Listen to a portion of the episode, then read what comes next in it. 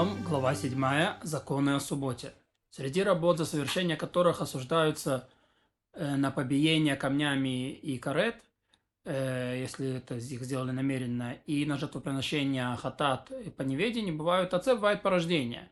И число всех отцов э, работ 40 без одного. И вот они, пахота, сев, жатва, вязка снопов, молодьба, веяние, сортировка, помол, просеивание, замес теста, печенье, стрижка шерсти, отбеливание, вычесывание шерсти, окраска, придение, подготовка основы, э, переплетение, э, качество, расплетение, связывание, развязывание, шитье, распарывание, постройка, разрушение, удар молотом, э, ловля животных, забивание скота, свежевание, выделка кожи, выскребание шкуры, разрезание кожи, письмо, стирание написанного Разметка – это когда размечают пергамент на строчке разжигание огня, тушение огня и перенос предметов владения в владение. Эти работы и все работы такого рода называются отцами работ. Что такое, что значит такого рода? Пахать и копать или проделывать борозду – это один отец работы, поскольку все, все это копание в земле относится к одному роду.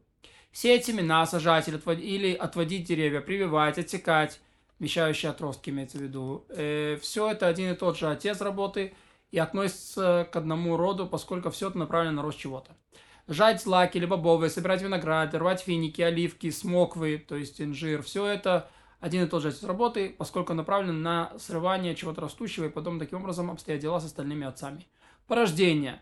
Это работа, похожая на одного из, отцов, из этих э, отцов.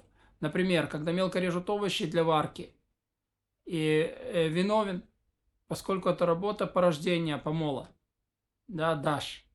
Ведь э, мелящий берет одну вещь, разделяет ее на много кусков. И всякий, делающий подобную вещь, совершает порождение помола.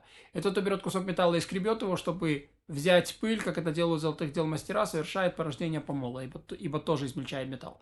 Берущий в молоко и кладущий в него сычуг, чтобы створожить его, виновен, как совершающий порождение сортировки, поскольку отделяет творог от молока да, то есть э, более часть э, густая поднимется наверх, а сыворотка останется внизу. А если отвердел творог и получился сыр, виновен как строящий. Ведь всякий собирающий части к части, скрепляющий все, чтобы получилось одно тело, совершает работу, подобную постройке. Для каждого из этих отцов работы существуют свои порождения, как мы уже говорили.